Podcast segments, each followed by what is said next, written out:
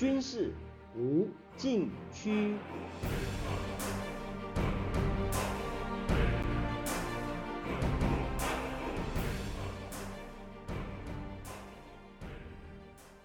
听众朋友们，大家好！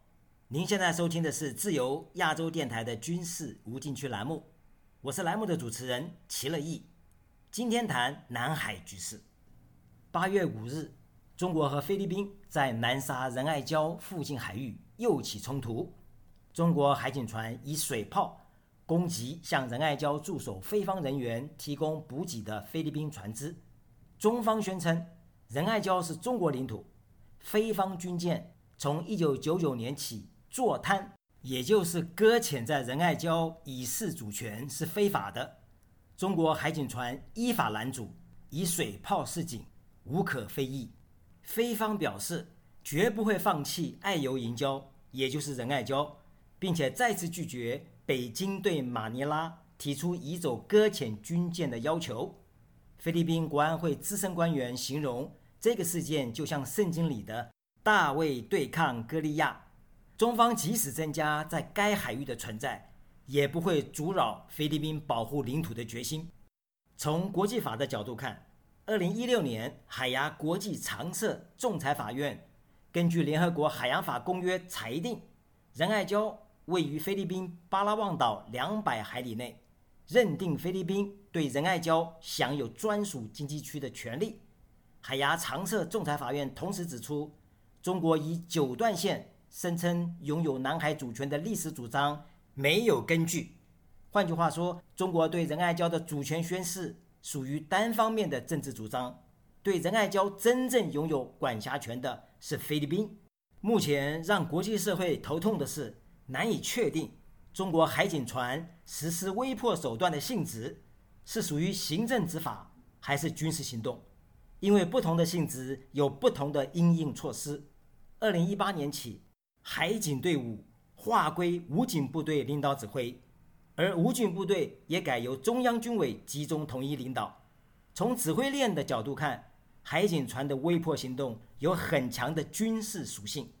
除此，根据二零二一年起实施海警法的规定，军队有关部门和海警机构。应当相互加强协作配合，做好海上维权执法工作。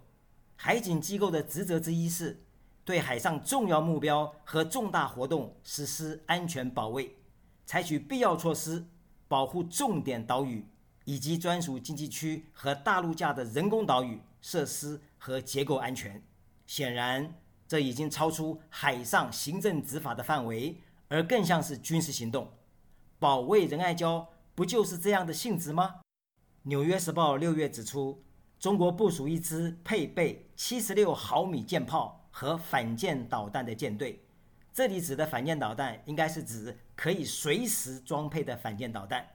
有的吨位比美国驱逐舰还要大，但它们不属于中国海军。船体被漆成白色，两侧写着“中国海警”。这支武装力量颠覆全球两百年来的海警传统。他们不仅用于控制亚洲战略通道，还引发一场军备竞赛。曾经担任美国海军指挥官的布莱德福德说：“不同于十年前，印太地区的许多国家开始使用海岸警卫队来维护主权。当海岸警卫队的船只装配导弹时，除了船体颜色不同，它和海军舰船有何区别呢？印太地区的海岸警卫队。”正在与国防部门密切合作，使其成为更广泛的经济和军事实力竞争的先锋。报道称，中国目前约有一百五十艘一千吨以上的大型海警巡逻舰，日本约七十艘，美国六十艘，亚洲大多数国家只有几艘而已。这是一方面，还有更令人印象深刻的是，拦截菲律宾船只当中有中国海上民兵的渔船。从菲方提供的录像显示，至少有两艘渔船参与拦截行动。分析人士称，这是迄今为止最有力的证据，显示中国军方与海上民兵组织之间存在联系。中国民兵渔船大多有蓝色涂装，因此西方学者称他们为“小蓝人”。Little Blue Man。菲律宾海岸警卫队发言人塔里拉在简报会上说，菲方可以断定，参与行动的渔船不仅仅是渔船，而是一支中国海上民兵。他们接受中国海警的命令，支持他们阻扰菲律宾的补给行动。下面休息一下，马上回来。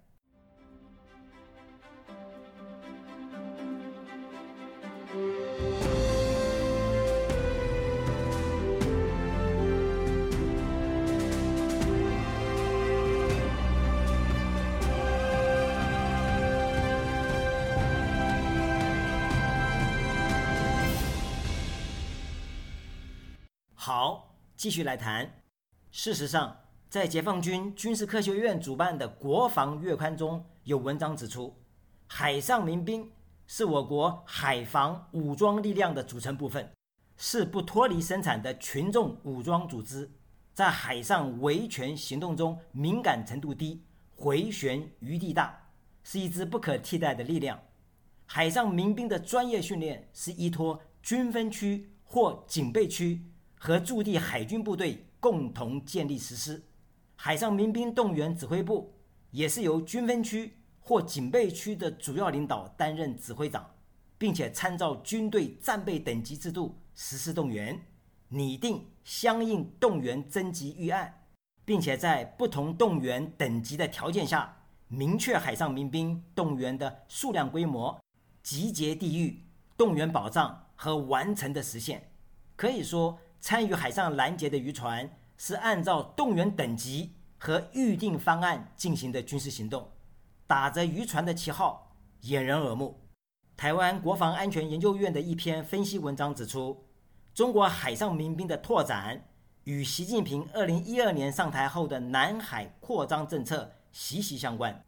2016年南海仲裁案公布前后，北京进一步加速推动海上民兵的建设。目前，海上民兵。至少有三成来自海军退役人员，海上民兵哨所大多配备指挥、雷达、光电监视以及船舶自动辨识等系统，能够对岛礁和海面目标实施全天候监控。二零一六年，美国太平洋舰队司令斯威夫特指出，不能把中国民兵看作普通渔民。隔年，美国国防部在中国军力报告中。首度强调中国海上民兵的威胁，美方开始密切关注中国海上民兵在中国周边海域的活动，包括拦截或骚扰外籍船只、破坏外国军舰的拖曳式声纳系统，以激光或者说镭射妨碍飞行，乃至于动用大批渔船进行拦截、包围等。二零二一年三月，约有两百二十艘中国渔船。大举涌入菲律宾在南沙群岛宣称拥有主权的牛二礁，而引起轩然大波。西方专家警告说，牛二礁事件充分显示，中国海上民兵可以单独或与海警或海军协同行动，迅速包围任何有争议的岛礁或岛屿，是一支不可小觑的海上力量。美国太平洋司令部前联合情报中心主任。舒斯特表示，这些渔船根本没有在捕鱼，船体不但坚固，还配有自动武器，船速可以达到十八至二十二节，也就是每小时三十三至四十一公里，比世界上百分之九十的渔船都还要快。目前，中国海上民兵与海警及海军在南海建立了一线民兵、二线执法、三线部队支撑的军警民联防协调。与海上综合执法机制，这种三线维权的操作模式，可以从2009年无暇号事件、2012年黄岩岛事件以及2014年海洋石油981号专油井事件中明显看出。2021年，中国民兵渔船大举涌入牛二礁海域，除了监视外国军舰行动与扩大渔场范围，还有试探。菲律宾与其他国家反应的意图，如果没有强烈抗议，中国很可能以渐进方式占领牛二礁，成为既成事实。美国斯坦福大学海洋安全专家鲍威尔对美国有线电视新闻网说：“中国海上民兵以灰色地带战术，也就是低于战争门槛的方式开展行动，以不费一枪一弹就能获得领土或控制权。中国在仁爱礁附近的拦截威迫，本质上是一种封锁，是一种阻止自由进入该浅滩的海军行动。”瑞士韦伯斯特大学国际关系学教授法顿，他也认同仁爱礁是中国演练灰色地带战术的好地方，展示他们具备当美国将更多的介入该地区时制造麻烦的能力。下面休息一下，马上回来。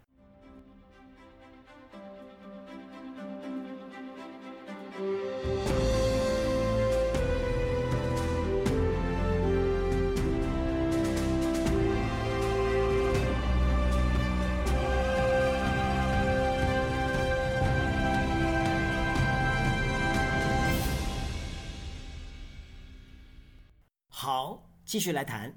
美国亚洲协会政策研究所中国分析中心高级研究员莫里斯进一步指出，如果美国能够证明海上民兵受中国海警指挥，而中国海警受中央军委指挥，海上民兵就应该被视为合法战斗人员，华盛顿就可以声称拦截是可能触发美菲共同防御条约的行为。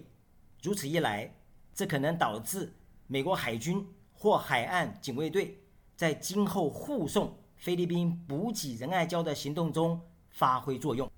不过，这需要决心。鲍威尔指出，华盛顿和马尼拉都可能缺乏面对美国参与这些行动可能导致紧张局势加剧的决心。这正是美菲两国需要强化之处。没有决心，何以成事？二零一九年五月，美国海岸警卫队太平洋地区司令菲根指出，美国海岸警卫队已于亚太地区展开部署，以此协助美国海军对抗来自中国的海上武装力量。可以说，这是美国应对中国海警与海上民兵进行兵力重组所释放出的重要信号。二零二一年三月，美台共同签署。设立海巡工作小组了解备忘录，双方加强海巡机关的沟通与交流，从海上搜救与海洋环境保护等非传统安全项目做起。未来不排除任何可能的互动合作模式。至今，美国海岸警卫队的舰船至少两次穿越台湾海峡。今后类似的行动应该常态化，最好由美国牵头。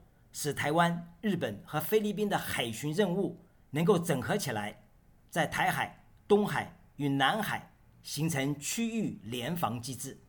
美国共和党参议员克鲁兹的前顾问雷夫金八月十一日投书英国《每日电讯报》指出，最近中国和菲律宾海岸警卫队在仁爱礁附近发生冲突，凸显紧迫感。在这种威胁不断升级的环境下，他呼吁华府不得不做出冷战结束以来从未有过的艰难的战略选择。美国必须制定一项符合当前形势的战略，防止中国主导交战规则或直接控制南海和东海的出入。他说，美国政府必须采取行动。他引用英国前首相撒切尔夫人1990年8月。在萨达姆入侵科威特后，对美国老布什总统说过的话：“记住，乔治，现在不是摇摆不定的时候，如今正在与争夺市场份额、贸易准入和军事优势的时间赛跑。而南海是世界最重要的海上贸易通道，每一个浅滩和环礁都很重要。美国应该立即采取行动，没有时间犹豫不决。”听众朋友们。您现在收听的是自由亚洲电台的军事无禁区栏目，我是栏目主持人齐乐意，谢谢大家收听，下次再会。